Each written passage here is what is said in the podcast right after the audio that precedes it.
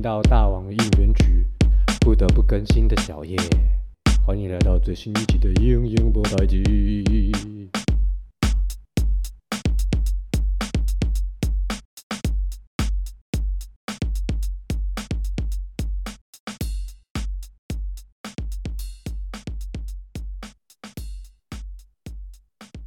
哦，那首先就废话不多说啦，我们的大王回来啦。其实礼拜日的时候就一直在想说，诶，会不会沿用旧的应援曲呢？结果记者会大王一登场的时候，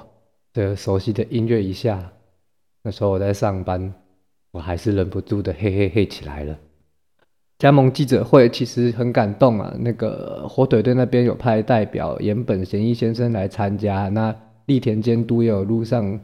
一段影片给大王啊，大王也是有落下感动的男儿泪。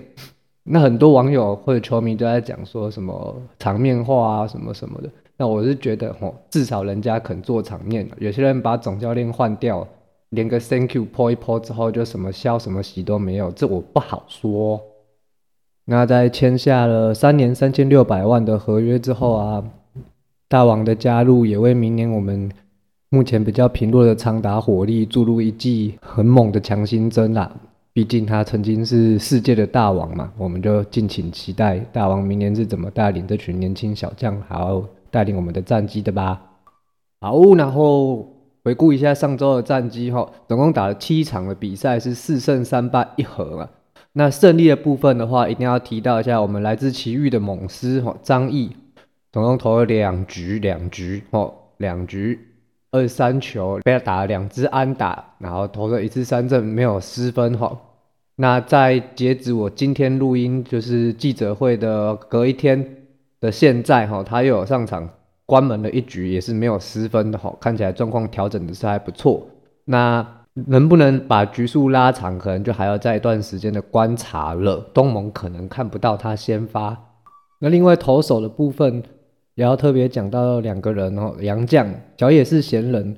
他礼拜四对上中职联队三比三平手的比赛，投了八十八球，吃掉了六局，被打了两支安打，然后十次三振，一次四坏球，掉了一分的折失分。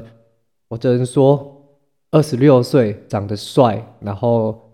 我在现场看球的时候有遇到他，他也是很亲切的，会用中文跟球迷打招呼啦。我是很怕他明年投一投就投回日子了。另外一个也是洋将是投手 Jack Force 霍斯哈啊，之前我一直都说我不看好他，不看好他，我要跟他道歉，霍斯对不起，其实你认真起来还是很强的。那上礼拜五对上日职白队六比零胜利，那霍斯先发吃掉七局，投了八十三球，被打了五支安打，那投了三次三振，最重要的是没有四坏，那零失分，完成了这场比赛的先发的任务吼。还有打线的部分要特别提一个人，就是今年季中才选秀进来的二垒手陈飞林，他在礼拜五对上日职白队的比赛打了六支四，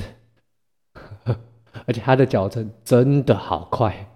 随便靠一靠就是三垒安打了。那礼拜六对日职红队六比四的比赛啊，他继续飞吼，四支二啦。就只能说，现在算是提前开箱。那明年一整年的赛季，他什么时候会疲劳？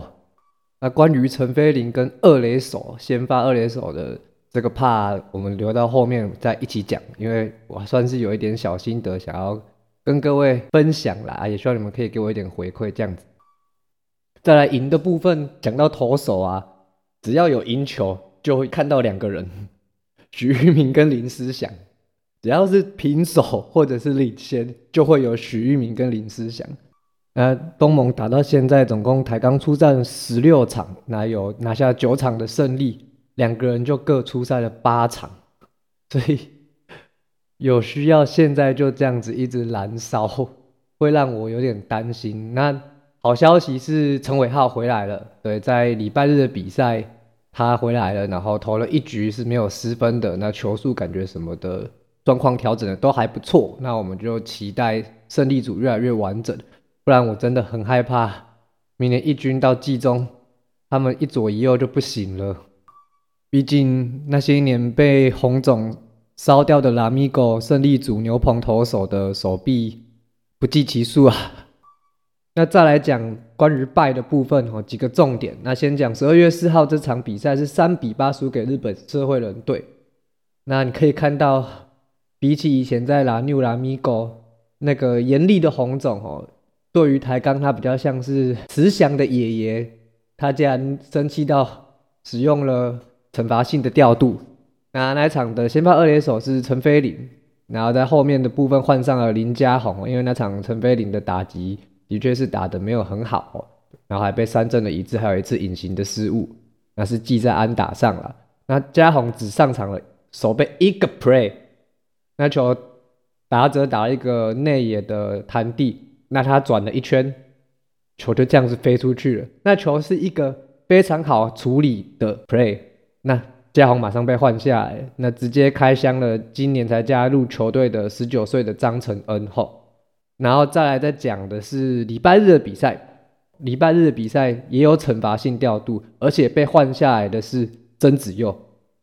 那从去年开始到今年的二军球季，洪总一直给子佑很多的机会，很多的 PA，然后球队也是把他当成未来的重心、未来的球星在培养。所以当他气到直接把曾子佑换下来的时候，那场我在现场，我去看球。我真的吓了一跳，这真的蛮让人意外的。然后在这个礼拜二，就是前天的比赛啊，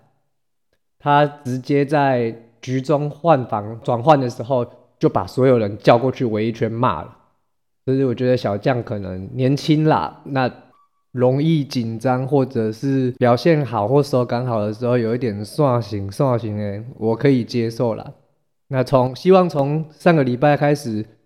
学长们回来之后，可以再好好的跟他们学习了，因为真的是太年轻了，经验也真的不足，而且几个月前才刚夺冠，利贝索森，我可以了解，可以谅解，大家希望不要把这种心态带到明年的球季去。那接下来来讲，我今天想要讲的重点哦，啊，大家如果有不一样的想法的话，欢迎在主频道的留言功能那边留言。或者是番薯粉们也可以在群组里面大家一起讨论吼。好，我要讲的就是二垒手。我们今年一整年的二军例行赛就用了七个二垒手，是在球季中后段才开始杰西稳定的来镇守二垒。那东盟的话，原本也是杰西，那小季受伤之后，杰西去顶三垒，那贝林也有好好的把二垒扛起来。但就如我前面所说的。毕竟他是今年季中选秀才加入的选手，所以他比第一批小鹰他少了一次的秋训跟春训。那虽然说他是大专生加入选秀的，相对身体条件或者是一些经验比较成熟，那你少掉一次秋训跟一次春训，然后又少掉了半个二军球季，你明年马上投入一军的赛季担任先发二垒，不知道什么时候会出现疲劳或撞墙期。那如果只是状况不好，下二军调整一下倒没有关系。我怕是受伤，对，因为洪总的理念嘛，勉强自己，永远都不会觉得累。其实我很喜欢，但我也很害怕啦，因为毕竟相对于角落内野跟外野，我们二垒这个部分，甚至是游击都相对的薄弱，并不是没有人，而是那个稳定度跟成熟度都没有办法。有菲林或杰西这么好的表现，当然，我觉得还有一个很重要的是捕手哈，除了赵远啊跟吴明宏之外，目前有出赛只有今年选秀加入的陈世佳，那去年选的十三轮选的陈志佳，目前都还是五天，现在跨博亚啦。那当然，自由市场有流失好，我相信球团应该也是积极的跟他在做洽谈哦，那也很希望十号可以加入我们台钢。